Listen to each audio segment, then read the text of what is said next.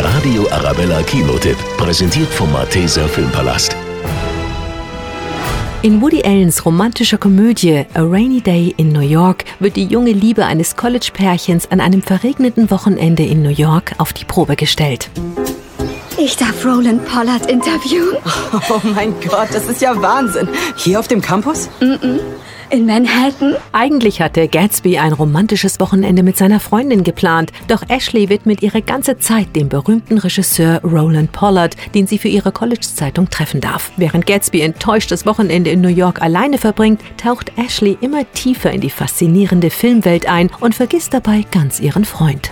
Ashley, was ist los? Du wolltest mich doch vor 30 Minuten anrufen. Das ist ein 70 Millionen Dollar Film und Rawley ist super unzufrieden damit. Du nennst ihn Rawley? Ja, und Ted und ich, wir müssen ihn finden, bevor er einen seiner irren Anfälle kriegt. Wer ist Ted?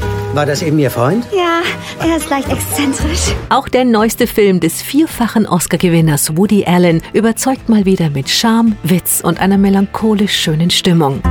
Das ist die Realität. Realität ist was für Leute, die nichts Besseres hinbekommen. Es war ein kleines Interview von einer Stunde geplant und jetzt ist das ganze Wochenende geplatzt. Ich bin an einer riesen Story dran. Zieh deinen Mantel aus. Das geht nicht, ich habe drunter nichts an.